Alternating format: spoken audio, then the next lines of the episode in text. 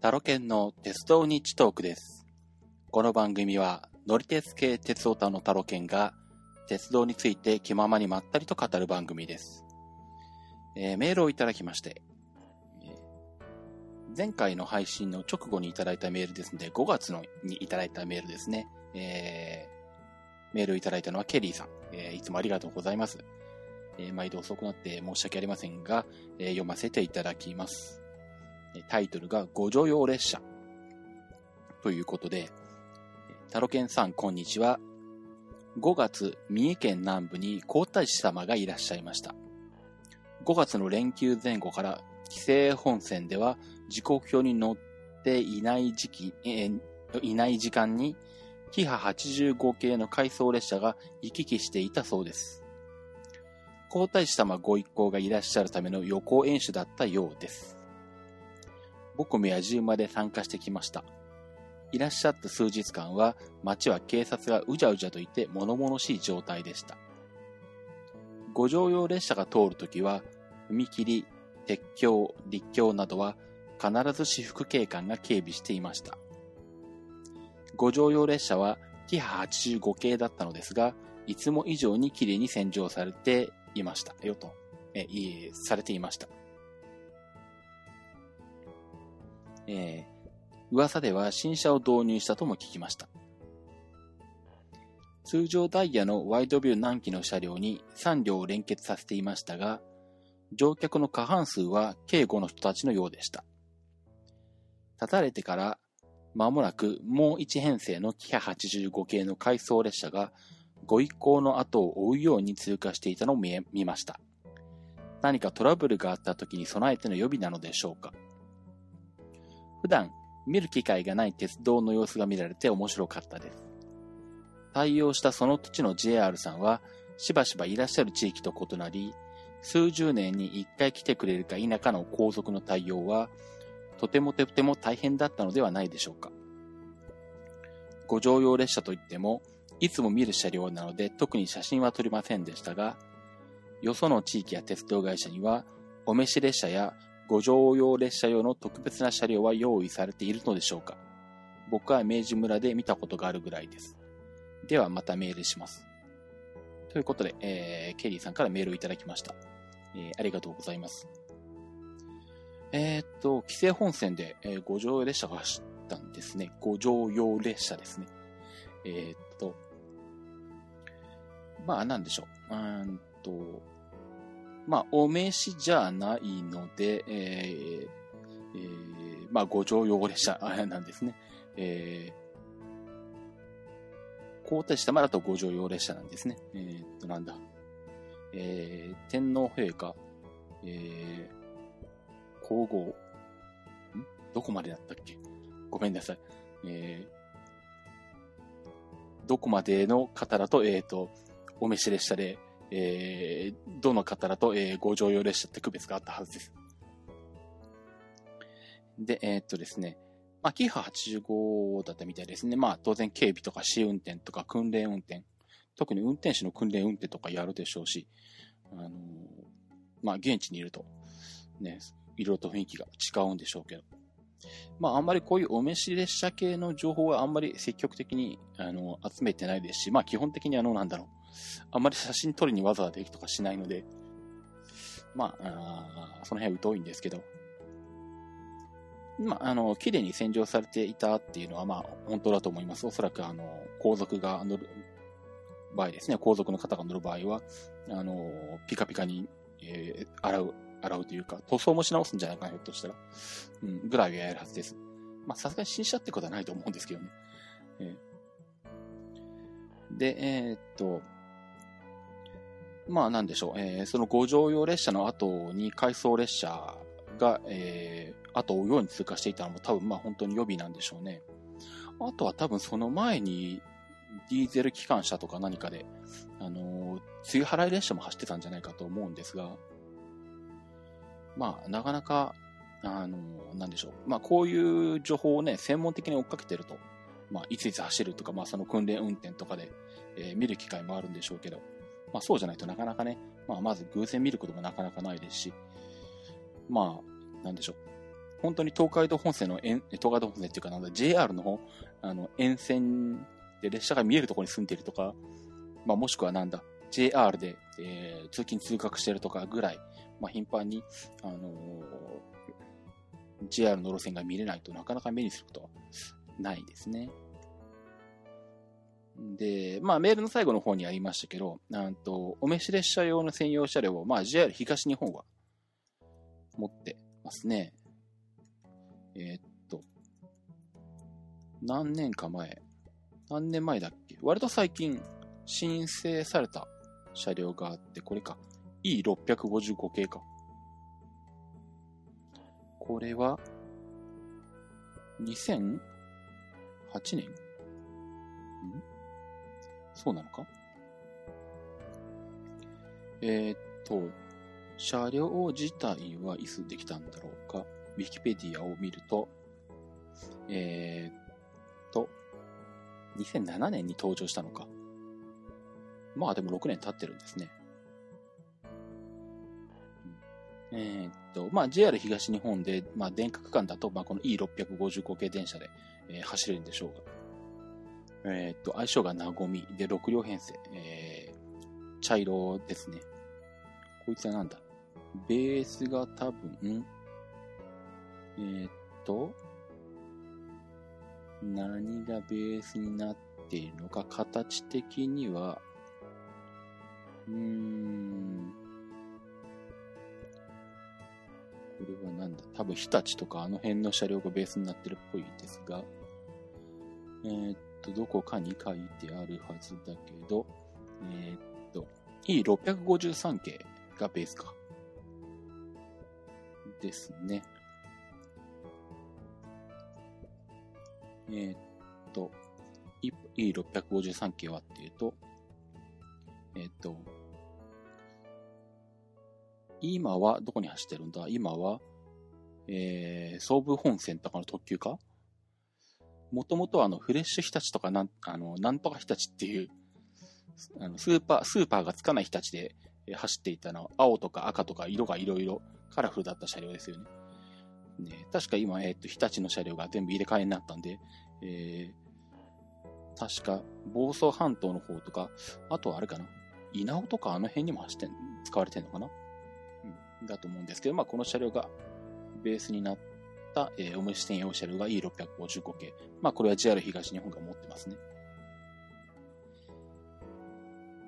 まあ、えー、っと、まあ、明治村でってことありますけど、確かに明治村に、あの、昔のなんだ、なんちったっけかな。なんとか1号とか、なんかそんな名前だった五両、五両用車、うん、なんかまあとにかく昔のあの、お召し列車用の客車が展示してあったのは見た記憶ありますね。まあ今もあるんかなどうなんでしょうね。明治村もう多分20年ぐらい行ってないんですが。まあ、えー、っと、なかなかね、本当にこういったの見る機会がないんで、どうなんでしょう。東海道本線なんかを走ることがあるんだろうか。ちょっと前に聞いたのは、えー、っと、中央線に走ったのか。とか、あとは、えー、っと、なんだ、鳥取の方で走ったとかいう話は聞いたんですが、あの辺はまあどういう経路で行ったのかよくわからないんですけどね。まあご興味のある方はですね、まあ一番いいのはなんだ、2チャンネルのあの鉄道総合板の、あの、こういったあの、お召し情報スレみたいなのがあるんで、まあそこを見てもらうと、えー、情報が飛んでると思います。えー、ということで、まあ、えー、メールいただきましてありがとうございました。えー、ケリーさん、えー、ありがとう、お待たせしました。ありがとうございました。で、えっ、と、今回はですね、何の話をしようと、えー、しているかっていうと、うんとですね、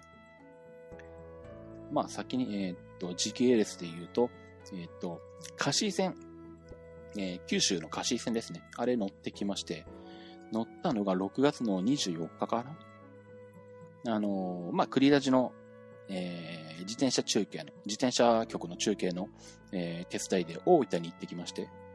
まあ、えー、大分のあたりへ行ったのは全部、えー、博多から車で行ったので、まあ、その辺は鉄道乗ってないんですけど、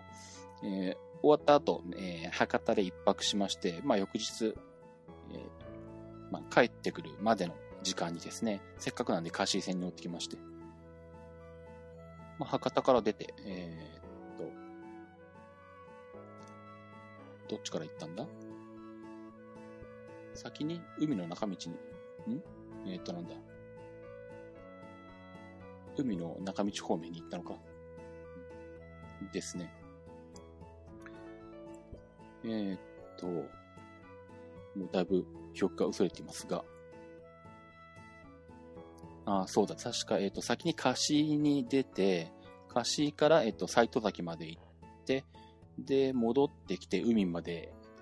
来て、で、えー、長者原まで戻って、えー、笹栗線で博多まで戻るという形で乗ってきましたね。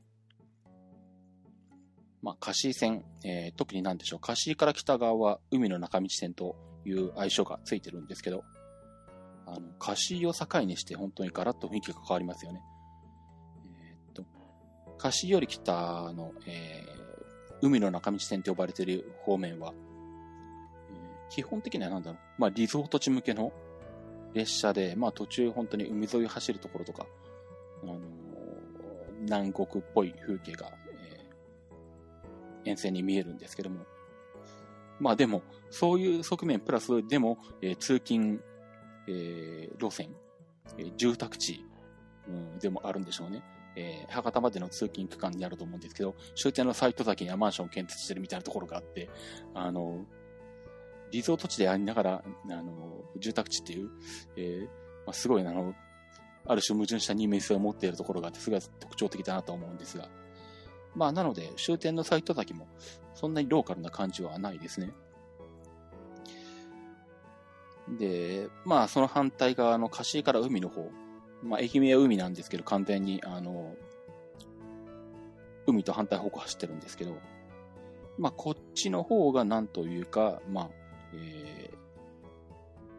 ー、まあい、いわゆるなんだ、まあ、山の中というほど、高いところでも走ってるわけでもないんですけども、まあ、えー、割とお口に入ったんだなという雰囲気がありますかね。なんでまあ、この貸し線、まあ、貸しを境にして、えー、沿線風景もガラッと変わってきます。で、まあ、JR 九州って、あの車両がね、非常に、えー、デザインに飛んでいて、で、割と新しい車両が多いんで、博多から貸しに乗った車両なんかを見てても、えー、すごい、えー、車内の装飾なんかも特徴的で、まあ、ある種、あの本州の JR ユーザーから見ると、あんまり JR っぽくないなっていう感じすらするんですけど、貸し線で乗ったのはキハ40だったんですよね。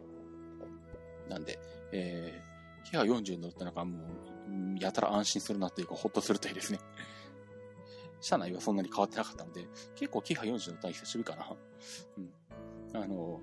久しぶりに、あの、なんかすげえほっとする車両に乗れた、乗れたなという感じがしましたね。あ、あと、で、帰りに、あれだ。えー、っと、成田空港まで、えー、エアアジアジャパンで、えー、飛んできて、で、そこからスカイダイナーに乗って帰ってきたんだよ。えー、っと、なんで、成田スカイアクセスに、えー、も乗ってきました。えー、っと、でですね、まあ、しゃえー、今回は話すことがたくさん溜まってるんで、えー、パッパでいきますが。で、それとですね、先日、ね、まあこれもクリアチの方の番組を聞いていただいている方はご存知だと思うんですけど、クリラジ東北キャラバンっていう、えー、まあイベントというか、番組がありまして、まあ、僕と BJ と半助さんと3人で、えー、東北の被災地を、えー、車で回ろうという、えー、企画でですね、えっと、まあ、羽田空港に集合して、で、えっと、高速、東北道で郡山まで行って、そこから海側に出て、あと海側をずっと三陸海岸沿いを行って9時まで行こうという企画があったんですね。えっと、まあ、延べ4日間ぐらいで、えー、郡山からえー、9時まで、えー、向かうっていう企画だったんですけど、まあそれに参加しまして、で、当初の予定では、えー、そ9時まで行って、9時で別れて、翌日の、えー、8月5日か、予定通り行けば。ん ?8 月、違うな、3日だ。8月3日の土曜日か。の朝、まあ、時間があれば、えー、っと、北リアス線に乗って、え、まあ、9時から、えー、っと、北リアス線、えー、の終点まで行って戻ってくる往復に乗り、そこから青春18を使って、えー、っと、八戸線と、えー、っと、大港線を、えー、乗る予定だったんですが、え、っとですね、お、路線ちょっと閉じてしまったぞ。うーんとですね、ちょっと待ってくださいね。えー、っと、路線名があやふやになっているので、うーんとですね、うん、そうですね。えー、っと、本来の予定では9時まで、えー、っと車で行って、で、9時から、えー、っと、北リアス線の、えっと、田野畑までか。うん、北側、田野畑まで、えー、開業してるんで、田野畑まで往復してきて、それから八戸線で、えっと、八戸に出、えー、さらに、野辺島で行って大港線を往復して、で、青森から、えー、津軽海峡を渡って、で、えー、っと、ホテルを木古内に取ってたんで、木古内まで行って、寝て、で、その後に、えー、っと、江差支店ですね。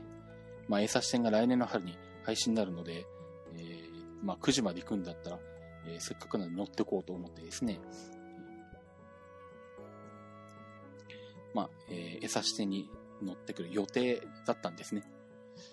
で、あと帰りは、えー、っと、青森まで戻ってきて、で、あけぼので、寝台特急あけぼので上野まで戻ってくる予定だったんですが、なんと、えっ、と、この繰り出し東北キャラバンの途中で、えー、僕が怪我をしまして、えっ、と、海べりのところでですね、あの、ちょっと足を踏み外しまして、で、左脇腹を打ちまして、で、夜だったんで、えー、まあ、結構痛かったので、えー、救急病院に、えー、なんだ、救急にかかりまして、え病院行きまして、で、まあ、さすがにあの、その痛みだと、あのその後車に乗っていくのも、えー、列車に乗るの無理なんで、もう途中で断念してですね、えー、帰ってきたんですね。なんで、えー、っと、江差線と秋葉の乗り予定だったんですけども、まあ、それもすべて、えー、っと、諦めてですね、えー、宿もキャンセルし、えー、秋葉のも帰りの切符に変更したというですね、えー、そんな顛末があったんですが、えー、その辺の話はですね、詳しくは、あの、クリアジのあの特番っていう、えー、ポッドキャスト番組があるので、え、そちらの方で、え、話しますんで、まあ、詳しくはそちらの方、聞いていただければと思います。えー、っと、まあ、iTunes ストアの中で探していただくか、まあ、もしわからなければ、えっと、ひらがなで、クリラジで検索していただくと、クリラジのホームページが出てきますので、まあ、その中で、えー、特番っていうのが、最近配信されたものの中で、特番っていうのがあるはずなので、えー、まあ、そちらの方ですね、えー、から聞いていただければと思います。まあ、もしくはなんだ、iTunes ストアのポッドキャストの中で、えー、っと、まあ、クリラジでとりあえず検索していただいて、まあ、その中で多分特番が出てくるんじゃないかな。クリラジ特番とか言ってるのかな？その辺はちょっと検索したことないわかんないんですけど、まあその辺探していただければ、あの、BJ とハンスケさんと3人で、えー、まあその、クリラジ東北キャラバンの詳しい内容、話をしていますんで、まあそちらの方もぜひ聞いていただければと思いますが、えー、っと、まあそんなこんなでですね、あの、怪我をしたのが気仙沼だったんですよ。で、まあ気仙沼で、えー、まあ、それまでは、あの、この繰り出し東北キャラバンの中では、えー、ホテルとか泊まらないと、車の中で寝るという、えー、のをですね、えっ、ー、と、やってましたんで、まあ、その前の晩までは、えー、車の中に寝てたんですけど、まあ、さすがにそんな怪我をしたので、まあ、えー、車の中でも寝てられないので、急遽ホテルを取ってですね、気仙沼のホテル泊まりまして、で、まあ、翌日ですね、えー、まあ、これはもううちに帰ろうということで帰ってきまして、で、まあ、気仙沼から、えー、大船渡線で一ノ関まで出たんですね。で、えー、っと、で、一ノ関から、えー、東北新幹線と東海道新幹線で帰ってきたんですけども、まあ、えー、っと、結構あのー、脇を強く打ってて、その晩はなかなかなんだろう、あのー、体をこう前にかがめることができなかったりとか、寝返りを打つのも痛かったりとかしたんで、あの、まあ、特に帰りの東北新幹線は2時間半ぐらいにはなるとか、うん、乗車時間は長いんで、まあ、あの、東北新幹線はグリーン取ろうと思ってたんですね。まあ、あと、あの、実は寝台特急あけぼのの切符も、あの、シングルデラックスを取ってたんですよ。A 個室。で、まあ、そいつを変更して、東北新幹線か東海道新幹線に当てようと思ったので、払い戻しすると手数料大きいですからね。うん。で、まあ、えー、A 個室寝台、シングルデラックスは、えー、まあ、グリーン車扱いになってるので、えー、グリーン車からグリーン車で変更は、えー、手数料、まあ、取られずに、えー、1回だったら変更できるんですね。だから A 個室の寝台特急券から、えー、東北新幹線の、えー、グリーン、えー、グリーン特急券に変更すると、えー、手数料無料、差額があれば全額返、えー、返金されるということになるので、まあ、え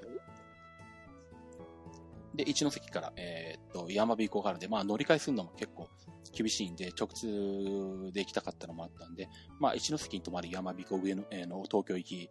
を選んだんですけども、で、最初はまあ、えー、普通にグリーン乗ろうと思ってたんですけど、時刻表を見てですね、あのー、気がついたんですが、えー、っと、車両が E5 系だったんですよね。で、ん？と思ってですね、グランクラス空いてたら乗っちゃおうかなと。まあ、この状況だったら、まあ、あ許されるかなと。まあ、誰、誰に許されるのか意味がよくわからないんですけども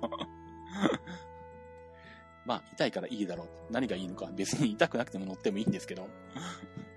まあ、えー、そこら辺を言い訳にしつつですね、グランクラスにが空いてたら乗ってしまおうということで、えー、っと、気仙沼で切符を取るときですね、えー、っと、聞いてみたらグランクラス空いてるよということで、えー、なんとグランクラスに乗ってきてしまいました。で、えー、まあ、グランクラスですね、あの、まあ、結果的に言うと非常に助かったんですね。あの、何が楽だったかっていうと、電動リクライニングなんですよね。なんで、えー、リクライニングで倒すときも電動で、えー、自動的にこう、まあ、背中も倒れるし、えー、座席の位置も、お尻を置いてるシートの位置も多少前後するし、さらにフットレストも自動的に上がってくると。で、そこからまた普通の、あの、状態に戻すのも電動で戻ってくれるんで、多分これあの、普通のグリーン車で、なんでしょう、だと、あの、なんだ、体をこう、寝てる状態から起こすっていうのもすごい痛かったので、なかなかあの、ホテルでベッドに寝てる状態から起き上がるのも大変っていう状態だったんで、この電動リークダイニングはすごい助かりました。なんでまあ、そういう意味では結果的にグランクラス取って正解だったんですけどね。うん。あれがなかったら多分なんだろう。一回リクダイニング倒したら起き上がるの結構厳しかったんじゃないかなっていう状態だったですよね。で、まあ、あとなんだ、えー、っと、まあ、アテンダントさんがいて、軽食がついてたんで、軽食を食べ、まあ、朝、もうほとんど何も食べずに、朝ごはんは食べてないか。うん。行って、まあ、軽食を食べて、えー、っとで、フリードリンクなんですよね。で、まあ、その中にアルコールも含ま含まれてて、えー、まあ、やめればいいもの、せっかくアルコールもフリードリンクなんで、まあ、ちょっとぐらい何か飲もうと思ってですね、シードルを飲んでみたら、まあ、当然痛くなったんですけども、脇腹が。まあ、その後、あの、緑茶とかお茶をもらって飲んでたりしたんですよね。で、まあ、そんな感じで、えー、っと、まあ、グランクラスは非常に良かったんですけど、まあ、唯一の欠点が、まあ、これ、リスナーさんがツイッターで指摘してた部分でもあるんですけど、あの、グランクラスって通り抜けを避けるために、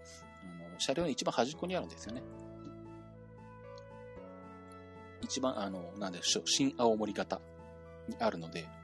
通常のグリーン車だと編成の真ん中についてるんで、あの、まあ、駅の出入り口に近いんですけど、まあ、とはいっても東北新幹線だと、あの、二編成繋がったりするんで、あの、必ずしも真ん中に来るとは限らないんで、まあ、あの、東海道新幹線みたいに確実に、あの、出入り口が近いわけではないんですけどね。まあでも比較的、あの、ホームの真ん中寄りに、えー、普通の電車がついてるんですけど、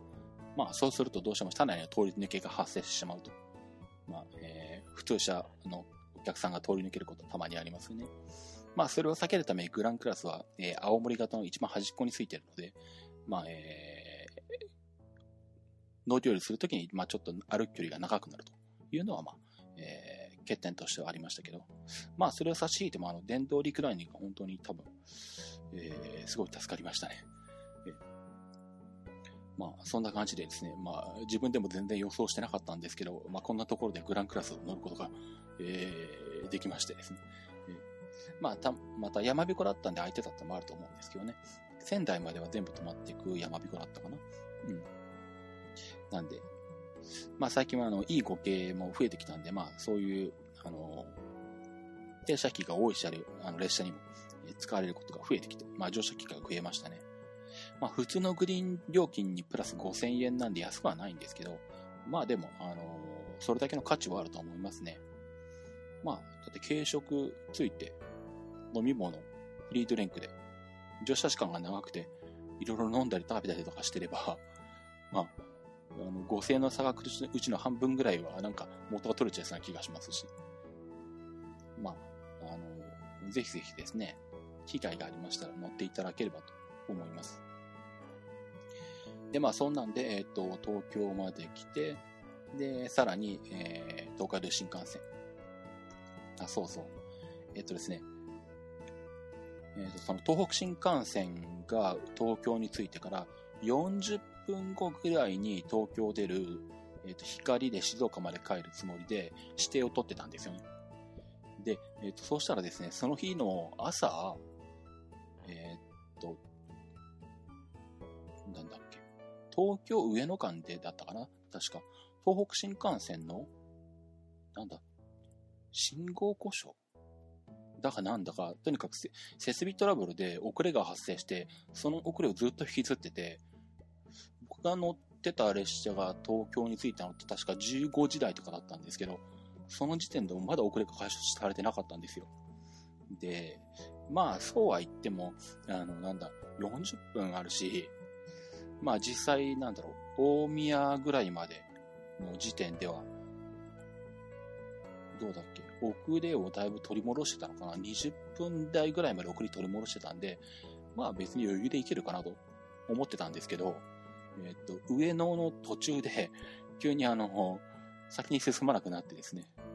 まあ、要は上野東京間で前の列車が詰まってて、まあ、折り返し待ちとかで、ね、あの、東京の駅のホームの空きがないとかですね。そういう状態で、そこからこう、詰まった状態になって全然先に進まなかったんですね。で、今から考えてみたら、あの、さっさの、さっさと上野で降りて、山手線かなんかで東京に向かってたらよかったかなと思ったんですけど、まあその時は、そこまで思い至らず、まああとはなんだろう、あの、上野の手前で止まっても、さすがにその後はまあそれなりに進むのかなと思ってたんですけど、上野出た後さらに東京の手前でまた足止め食いまして、結局なんだ、東京駅に、のホームに入って降りたのが、えー、光の発車の3分前。さすがに、あの、東北新幹線から東海道新幹線の乗り換えで3分は、あの、体が健康な状態でも、まあ、ギリ、全力で走って間に合うかどうかってレベル、多分無理かな。3分は無理っぽい気がしますけどね。4分ありゃいけるか？ぐらいのレベルですよ。あの、しかも改札とかを全部把握して、あの、最短経路で行ってそんなもんでしょうか。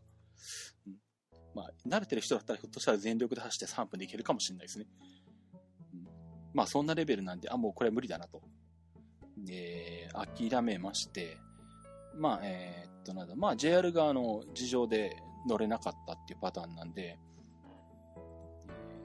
まあ、当然、その後の列車に、えー、指定席に振り替えてくれるはずなんですよね。で、そう、最初に行ったのが、えー、っと、なんだ。東北新幹線の、新幹線改札内の、えー、っと、生産窓口かなんかに行ったのか。で、その時に、あ、そうだ。その時に、あの、てか、気仙沼の段階でそうなんだけど、えー、っと、なんだっけ。もともと買ってたあけぼのの寝台特急券と乗車券合わせた、えー、まあ、2枚の切符はクレジットカード決済で払ってて、で、できか結構そのクレジットカードを割とあの、なんだ、カードの限限度額まで使ってたんですね。で、ただ、今のその、あけぼのの寝台特急券と乗車券を、まあ、一回キャンセルする扱いにすれば、当然その分、カードの、えー、の方に、なんだ、えー、っと、使用額がマイナスされるんで、で、まあ、トータル、えー、っと、なんだ、あけぼのの賃で特許券プラス乗車券と、えー、っと、今回の帰りの分との差額って、えー、っと、なんだ、プラス1000円とかぐらいしなかったかな。当初の予定では東海道新幹線の方もグリーン車に乗るつもりだったんですよ。こんな体だったんで。で、えー、っと、最初はそのつもりで頼んだら、えー、っと、カードが通んないと。プラス1000円だったら絶対、あの、いけるはずなんですけど、まあ、の、限度額に近いとは言っても、通んないって言うんですね。で、なんだ。で、じゃあ、えっと、東京から先の東海道新幹線のところ、じゃあもうグリーンじゃなくて指定席でいいやと。まあ、なんだったら後で変更すればいいやと思ったんで、えっと、じゃあそこを、えっと、指定席に、えしてくださいと。そうするともう、あの、元の、あの、あけぼのに払ってる金額よりもトータル安くなるはずなんですよね。だったら絶対いけるだろうと思ったら、それでもカード通んないと。で、しょうがないんで、もう、あの、まあ、手持ちの現金で払ったんですけど、そうしたら、えっとなんだ、え財布の中に残ったのが317円かなんかで いや、現金で払わなきゃいけないと思ってなかったのであの、わざわざお金を下ろしてなかったんですよね。まして気仙沼にはあのセブンイレブンとかもないので、あの、まあ、探しはあるんでしょうけど、あの、ホテルから駅前に来る途中にもないし、駅前にコンビニとかないので、気仙沼は。ATM もないので、まあ、たまたまあの手持ちギリギリあって、えー、あの、残ったのは317円で、で、そのまんま、えー、まあ、で、JR の列車乗ってしまうと、まあ、当然、あの、なんだ、一ノ関の駅の構内にも、あの、セブン銀行の ATM とかあるわけないですしね、あの、ビューの ATM ぐらいしかないですしね。うん。で、まあ、とりあえずはでも、そんなこと言いながらも、まあ、帰りの切符は一応静岡にたどり着けるまでの切符はあるし、まあ静岡に着いてから降ろしてもいいし、まあ別に静岡から先も自宅までバスで帰るにしても、ピタパがあって乗れるんで、まあ正直お金持ってなくてもまあ別に帰ることはできるんで、で、まあ食べ物もあの、グランクラスの中で軽食あるんで、まあいいかっていうのがあったんで、まあ特にあの、お金おろす、あの、こだわってなかったんですけど、で、えー、っと、で、まあそんな状態で、えっとなんだ、東北新幹線を降りて、で、東海道新幹線予定のやつが、あとなんだ、3分しかなかったんで乗り継ぎできなくて、で、で、えっ、と、東京駅の東北新幹線の改札内の生産窓口に行って、えっ、と、その東海道新幹線の特急券出して、えっ、と、すいません、列車が遅れて、あの、この時間じゃ乗り換えられないんで諦めてたんで、えっ、と、この切符、えっ、と、後の列車に変更してくださいと。まあ、当然、あの、乗り遅れてるけど、まあ、無手数料で変更できるはずなんですよね。で、その時に、え、っと、指定券だったんだけど、これグリーンに変えようと思って、えー、っと、これで、あ、グリーン券に変更してくださいと。まあ、当然差額は払う形になるんですけど、で、その差額3000円くらいになるのか ?2000 いくらになるのか？わかんないけど、えー、っと、いくらなんでもそれは払えるはずなので、カードで。えー、で、カードで払いたいんですけどって言ったら、すいません、ここはカードは使いませんと言われたんですね。で、カードを使う場合は、えっ、と、改札を出て、えっ、ー、と、改札、あの、新幹線改札を出て、出たところで、あの、窓口、緑の窓口に行って、そこで、えっ、ー、と、変更手続きしてくださいと。で、その、東北新幹線改札内の窓口に行った時点では、えー、と、まあ、そうはなんだかんだ言っても、まだその指定の列車の出発前だったんですよね。で、新幹線改札出て緑の窓口行ったら多分列車出発するんで、あの、もう列車出ちゃいますけどいいですかと。まあその時点で、まあ、あの、まあ、その前の列車、東北新幹線が遅れて乗り継ぎできなかったんで、まあ、こっちに日があるわけじゃないんですけど、まあ、それでもまあ、列車が発車する前の変更だったら、まあ、あの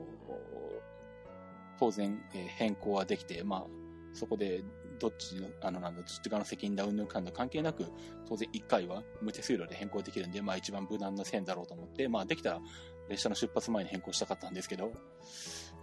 で、まあそんなんでカード使えないんでカード使いたい場合は、あの、新幹線改札の外の緑の窓口に行ってくださいと言われて、で、多分それやってると列車発車しちゃうと思うんですけど、いいですかねって言ったら、あの、並んでる間に列車が発車しちゃいましたって言ってくればいいですと、そこの窓口の方は言われたので、まあそうなのかと思って、えー、まあ新幹線改札を出て、緑の窓口の方の様子を見たんですけど、まあ、朝から新幹線が、えー、遅れてるわけですよ。まあ、そんな状態なんで、まあ、ミドルの窓口にも、まあ、10人ぐらいは平気で並んでるんですよね。で、もうその時点で、まあ、ちょっと心が折れて あの、もういいやとめんどくさくなりましてで、えー、っと、まあ、指定席特急料金払った指定席特急券なんですけど、うんと、まあ、これも、あの、乗り、えー、なんだ、乗り遅れた理由云々に関わりなく、その日の、えっ、と、えー、後続の特急の重席には乗れるという救済措置がありますから、指定席特急券の場合は。まあ、指定席料金分もったいないっていうのは、まあ、あるんですけど、まあ、東京駅からなんで、まあ、ちょっと早めに行ってれば座れるし、あの、この、この状態で見とるの窓口に並ぶのめんどくさいからっていうのが一番強かったんですけどね。まあ、あとはなんだ、あの、まあ、他の緑の窓口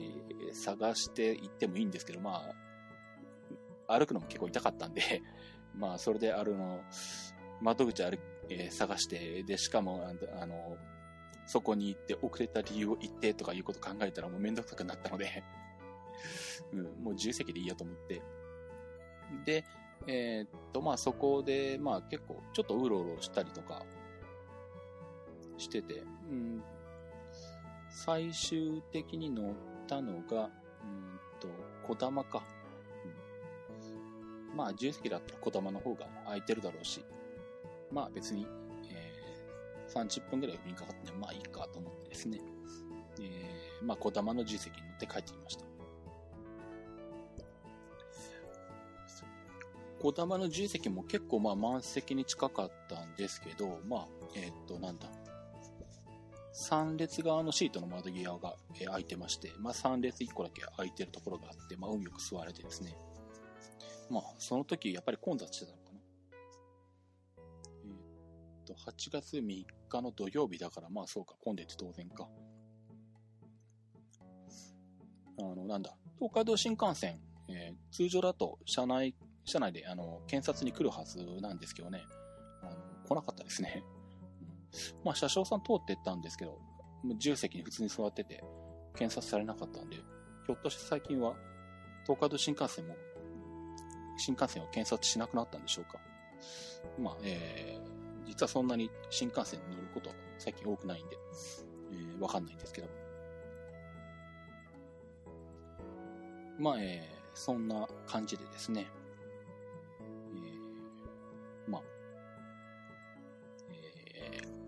脇腹を痛めつつ、えー、ベーを諦めてですね、えー、気仙沼から、えー、静岡まで、えー、帰ってきた次第です。で、あとですね、まあ、合わせてお話ししといた方がいいかなというのが、その、繰り出し東北キャラバンで、あの、三陸海岸を車で、走ってるとまあ、まず、えっ、ー、と、BRT ですね。あれを見ることができまして、ちょうど BRT と、BRT が走ってる区間を、え、車で走る形になったんですけど、で、その中で、えー、と、なんだ、えっと静川の、えー、っと、復興支援の、なんちゅう名前だっけ？えー、ごめんなさい、忘れちゃいました。えー、っと、復興商店街？えー、ですね。まあ、いくつか復興商店街に寄ったんですけど、えー、まあ、その中で、えっと、静川の、えー、復興商店街に、えー、も寄ったんですが、ここがですね、あの、JR 気仙沼線の静川駅、まあ、本来は別の場所に静川駅があったんですけど、えー、震災で、えー、気仙沼線が、えー、被害を受けてまして、で、まあ、BRT に転換されたんですが、BRT の静川駅がこの復興商店街のすぐ横に、移設されてまして、なので本当になんでしょう、バスターミナル、えー、が、えー、復興商店街のすぐ横にあるみたいな状態になってましたね。で、まあ、あの、非常にこうなんでしょう、モダンな感じの駅舎というか、あの、BRT の停車場になってまして。で、せっかくなんで、えー、っと、窓口があってちゃんと切符も売ってたので、えー、窓口でちょっと、えー、っと、話しまして。まあ、これも地元の方なのかな ?JR の、あの、社員とかじゃないようで。どうも民間委託っぽいんですけど、えー、せっかくなんで、えー、静川から隣の駅までの切符を買ってきまして、まあ普通の丸ス券だったんですけどね。入場券はないのかっていうのを聞いてみたら、さすがにあの、駅ではないので、入場券は扱ってないそうです。っていうかなんだ、えっと、まあ、あの、女性の方なんですけどね、あの、前にあの入場券あの発行したら後で怒られたって言ってました。なんであの多分普通のマルスかなんかが入っててあの、発行しようと思えば、あの、入所券発行できちゃう みたいですね。だけど、あの、あくまでその BRT の、あの、停留所は、あの、鉄道の駅とは、まあ、別の扱いで入場券は発行しないと、まあ、駅じゃないから入場も、もないし、そもそも改札口ないですからね。なので、入場券は発行しないっていうことになってるらしくって、あの、前にあの、お客さんに求められるままに発行したら、あの、怒られちゃいましたって言ってましたね。なんで多分あの、なんでしょう。BRT の停留所の入場券持ってる人は、あの、レア物だと思うんで、あの、大切にあの、包んだ方がいいと思います。まあ、えー、そんな話も聞けてちょっと楽しかったんですけど、まあ、そんな、えっ、ー、と、質川の BRT の、えー、駅というかですね、まあ、バスターミナルというか停留所に行ってきたのと、あとあの、海岸沿いの道路を走ってると、その、被害を受けた気仙沼線に並行して走る格好になるんですよね。で、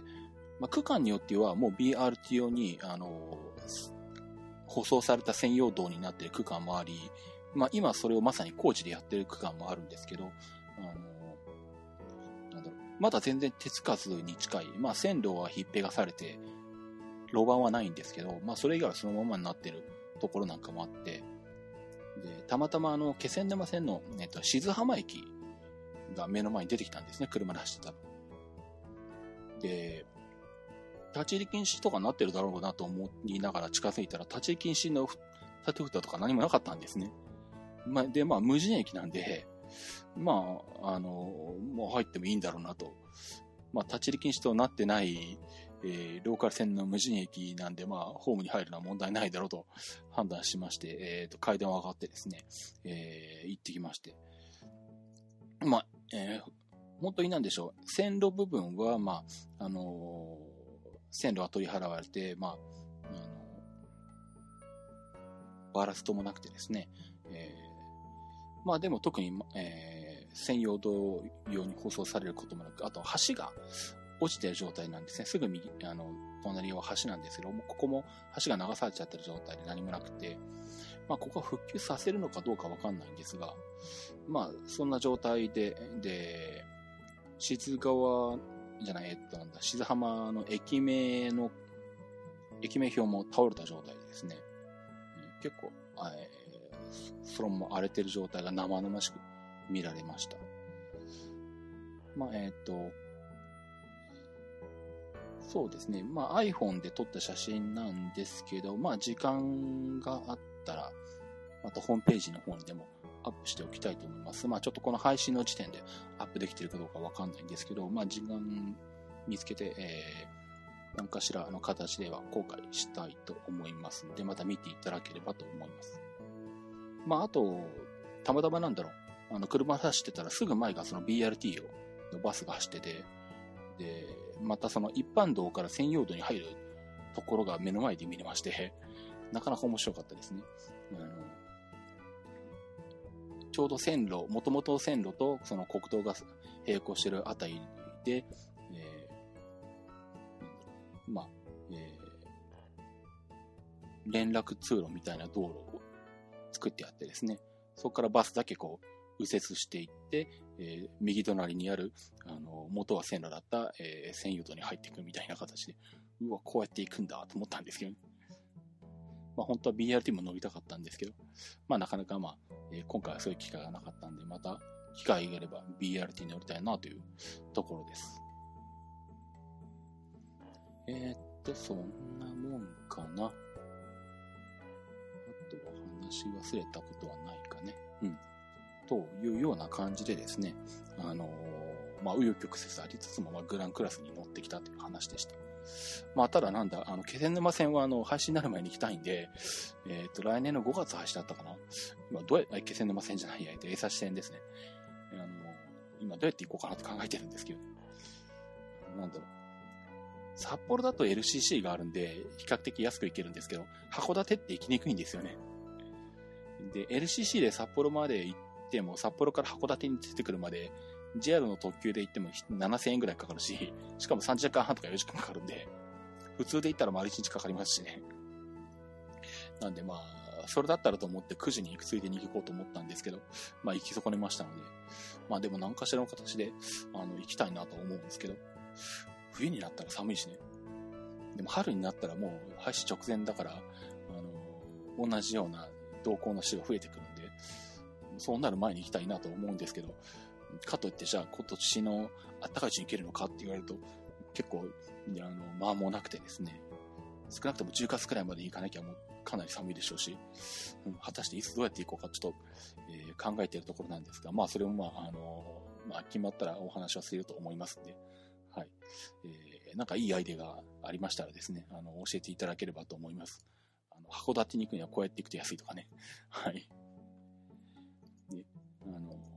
飛行機使ってもいいし、まあ、なんだ、他になんか安い方法があればそれでもいいし、まあ、車で行くっていうのは無理ですけど、公共交通機関で行く方法があれば教えていただければと思います。ということでですね、えー、っと、では、切符チのコーナーに行きたいと思います。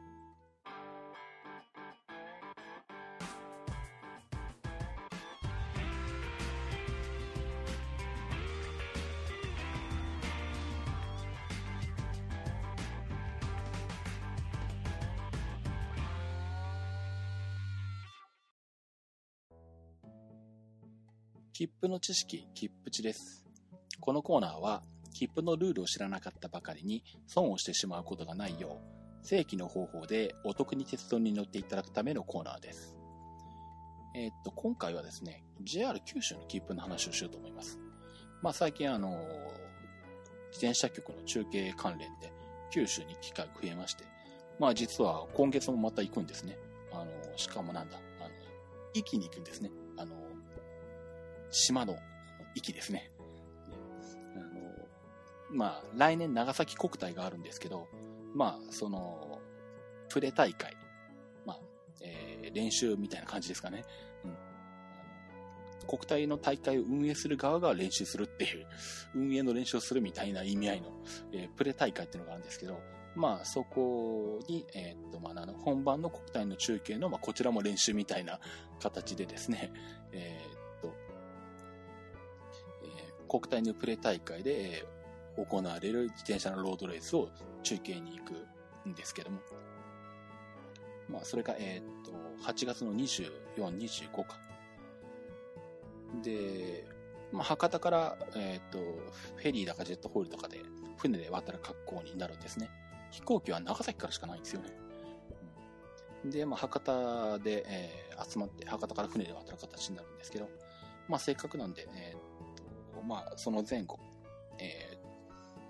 止まってくるので、まあその時も、えー、JR 路線に乗ってきたいと、え思っているんですけど、まあ多分、どうだろう。まあまだ時間とかはっきり確認してないんで、まあどこまで乗れるかわかんないんですけど、まあ筑豊本線ぐらいは乗ってきたいし、日田彦山線とか、あと笹栗線もこの間乗ってないし、あとはなんだ、博多南線も乗りたいんですけどね。まあその辺できるだけ、えー、乗ってきたいなと思いつつ、もうまだ、えー、計画が決まってないところです。で、まあ、えー、まあそんなこんなでですね、まあこの間九州に行ってきたと思えば、今回もまた九州に行くということで、九州ついてるんですけども、その九州の中で、まあ、鉄道で九州内移動した場合を調べてて気がついたんですけど、あの、九州ネット切符、それから九州ネット早得っていう割引切符があるんですね。これ、あの JR 九州インターネット列車予約っていう、えー、これはな、取っとくっていうのか。切符が取っとくっていうのかな。えー、と、サイトの名前が取っとくなのか。ですね。あの、まあ、いわゆる JR 東日本の駅ネットにあたる、あの、インターネットで、えー、列車予約システムが、JR 九州にあるんですけど、そこで発売されている、えー、九州ネット早得。えっ、と、九州ネット早得が3日前までに、乗車の3日前まで予約するっていう条件になってるんですけどえ、これがですね、区間によってはめちゃくちゃ安くなってまして、本州では考えられないぐらい安い金額が出てるんですよね。例えばですね、えー、っと、九州新幹線の博多熊本間。これ、えー、と、普通車指定席で行くと、えー、乗車券も合わせると、えー、4990円なんですけど、えー、九州ネット早得、えー、で、えー、購入するとそれが3000円と。なんで、えー、と、ほぼ4割引きですね。新幹線でこの値段です。えー、あとですね、新幹線じゃないんですけど、博多長崎間。これが、えー、通常だと指定席特急料金と乗車券で、えー、4580円なんですが、これが2500円。もうほぼ半額に近い感じですよね。もうどうも、どうもあの、いろいろ見ていくと、あの、JR 九州内は高速バスとの競合があって、JR、あの、なんだ、高速バスとあの価格でも競争してるらしいんですね。新幹線が高速バスと価格競争するなよって思ったりもするんですけどまあ、そんなことも言ってられないんでしょうね、JR 九州の事情としては。うん、あの、なんで、こういう割引切符をうまく使うと異常に安いです。で、かと思うと、あの全然安くない区間っていうのがあって、面白いんですけど、これ、バスと競合してるかしてないかで、割引率が多分全然違うんでしょうね、きっと。例えば、えー、っと、なんだ。まあ、さ、さっきのその、九州ネット早得っていう3日前まで予約すると、えー、異常に安いっていうのが設定されているのは、えー、決まってて、えー、っと、博多熊本間と博多鹿児島中央間が、えっと、九州新幹線。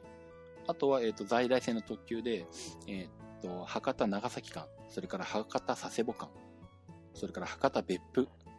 間、それから博多大分間。まあ、これが在来線の特急の方ですね。それだけですね。で、ちなみに、博多鹿児島中央だと、えー、通常の指定席利用の、えー、新幹線特急料金と運賃で1万170円が、えー、九州ネット早く使うと8500円。えー、っと、20%も安くなってない。15%引きぐらいですよね。えー、お得度が1670円。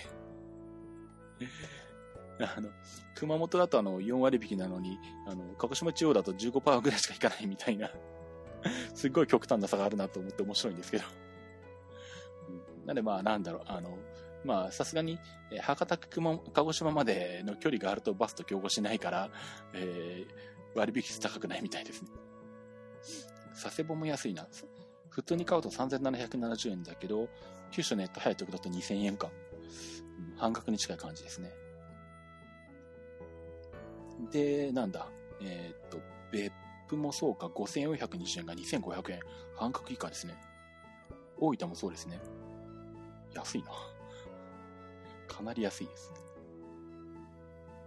なんで、えー、っと、ぜひ、あの、九州に行ってですね、あの、九州新幹線とか、あの、JR 九州内の特急に乗る場合ですね、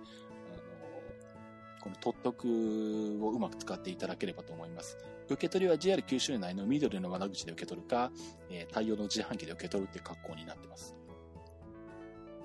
ちなみに、え、っと、その3日前予約っていう縛りがない九州ネット切符。これだと、まあ、そこまで割引率は高くないんですけど、それでも、は、えっと、博多熊本間で4990円が3500円だから1500円ぐらい安いんですよね。うん。なんでまあ、直前でもまあ、それなりに割引になるんで、普通に窓口で、あの、まあ、定価というか、通常の指定席特急券プラス乗車券を買うよりは安くなってますんで、これはあれかな？登録をして、えー、っと、購入は、なんだ？えーっ、と、JR ネット切符、JR ネットハイヤー特は、何の条件支払いはカードなのかな？えっ、ー、と、ご利用案内、PDF。えっ、ー、と、インターネットで主役限定の片道切符と。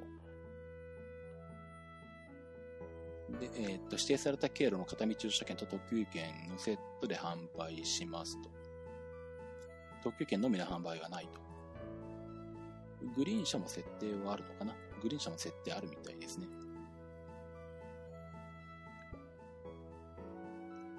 んで、えっ、と、これは、切符の受け取りは、当該の最初の有効開始日までに受け取ると。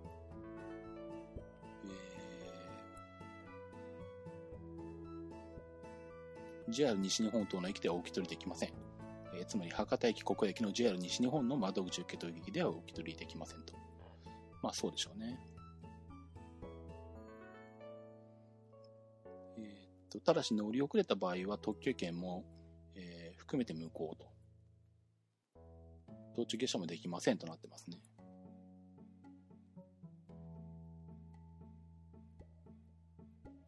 うん、支払い方法が書いてないと支払い方法は、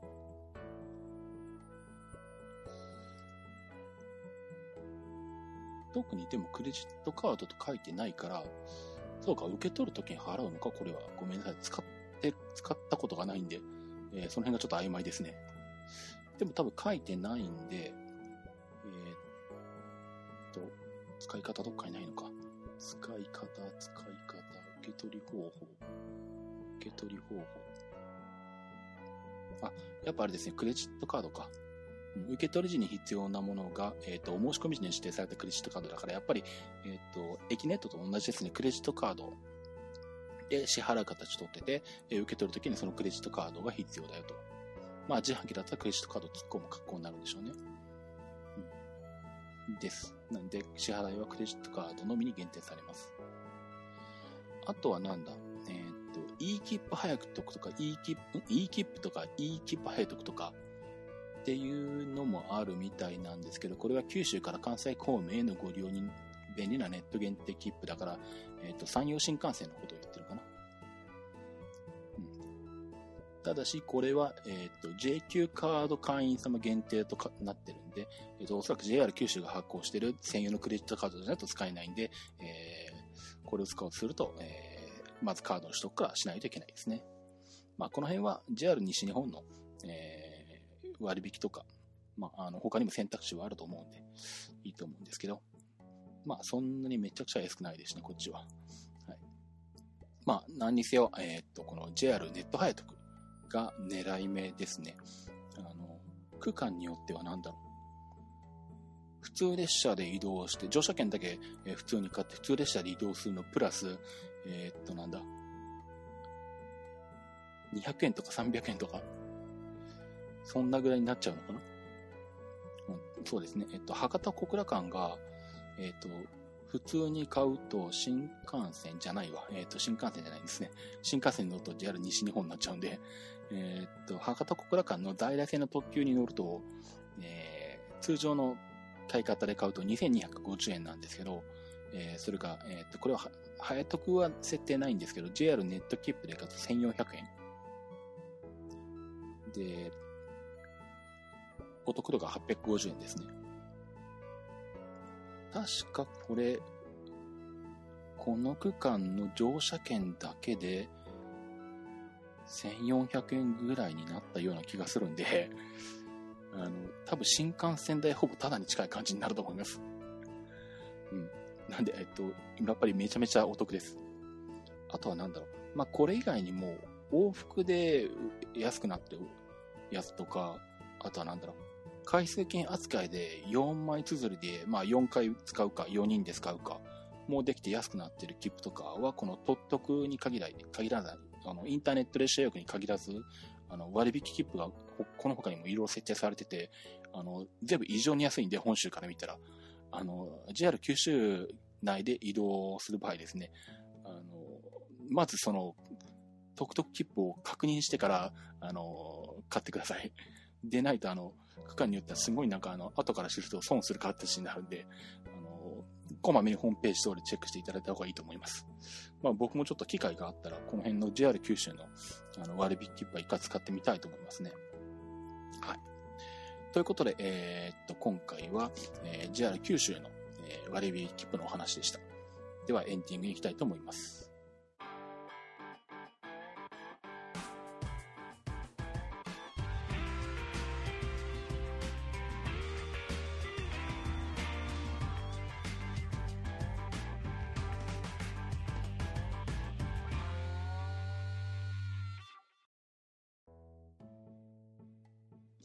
ではエンディングです。えー、っと、結構長くなったし、実は結構夜中のいい時間にやってるんで、えー、エンディングはもうサクッと終わると思います。えー、っと、私、ツイッターをやってまして、えー、ツイッターのアカウントの方が、アットマークタロケントークになっています。アットマーク TAROKENTALK。あと、鉄道日トークのハッシュタグがありまして、シャープトレイン NT になります。シャープ TRAINNT。えーまあ、あの、たまに気が向くと、えー、鉄道管理などをつけてることがあるんで、まあ、気が向いたらチェックしてあげてください。えー、まあ、あの、使っていただいてもいいです。あの、ご自由になさっていただいて構いませんので。まあ、あと Facebook もやってますんで、あの、まあ、もしよろしければですね、あの、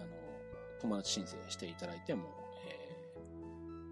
なんだ、えっ、ー、と、鉄道し友達申請、えー、していただく際ですね、あの、なんでしょう、最近あの、スパムの友達申請とか多くてですね、あの、リアルの本当に人なのか、あの、広告業者とか、スパムなのかよくわかんないのがあって、最近あの、すごい判断に迷うんですね。で、大体その時、あの、基本情報と、あとあの、友達が、あの、どんな人がいるかっていうのを確認して、共通の友達が、えー、いるかどうかとかね。あとはなんだろう、まあ、共通の友達がいないにしても、あの、明らかにこの人は鉄道が好きだなとか、明らかにこの人はプロレスが好きで、あの、友達してきてるなってわかる、あの、ような、あの、なんか写真が載ってたり文章が載ってたりすれば、あの、すごくあの、承認するんですけど、あとあの、なんだ、共通の友達の中にクリアジのあのメンバーが5人ぐらいいるとかね。そういうあの明らかにわかるのは、まあクリアジのあのパーソナリティじゃなくてもいいんですけど、あの明らかにあのデジタル系のポッドキャスターがあの友達に何かいるとか、それ明らかにわかればパターンはすぐ承認するんでいいんですけど、あの、たまになんでしょう。あの、た、広告とか業者じゃないっぽいんだけど、友達が全然いないとか、一人しかいないとか、友達に共通点がないとか、あの、なんだ、鉄道が好きとか、プロレスが好きとか、体操が好きとか、ポッドキャストがたくさん聞いてるとかって様子がない人ね。非常に判断に困るんで、あの、すいません、基本情報にさらっとあの、なんだろう、鉄道が好きですとか、なんか、あの、なんか分かることを書いといてもらえると、あ、これはあの、業者とか変な申請じゃないんだなって判断できるんで、あの、すいません、基本情報何も書いてないとさすがにちょっと、えー、スパムかもしんないんで、あの、最近その辺ちょっと警戒しながらあの承認してるんで、あの何かしらあの基本情報だぐらいは書いていただいておくと助かります。まあ、もしくはあの直接なんかツイッターかなんかで申請しましたって教えてくれるとか、まあそういう方法でもいいんですけど、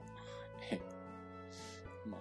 多分結構他の Facebook ユーザーもそんな感じになってると思うんで、特に最近は、あの、Facebook 始めたばっかの方はその辺の事情ご存知ないと思うんで、あの、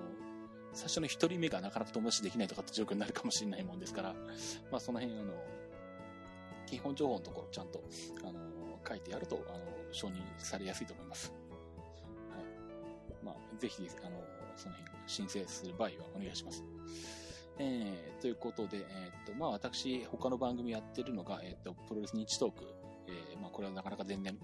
あの、この番組以上に更新されてないんで、本当にやってるのかって話はあるんですが、まあとりあえずやってることになっています。あとデジタル系の IT マイ t も、えー、2、3ヶ月に1回ぐらいの更新になっています。あと、クリアチでは、えっと、まあ、えー、4番組ぐらいやってますんで、えー、まあ、鉄道日食のホームページに見に来てもらうと、あの、アイコンが、書いてあってリンクされてますんで、まあ、そちらから見ていただいて、お好みのものがあれば見ていただければと思います。ということで、えー、鉄道日トークでした。それではまた。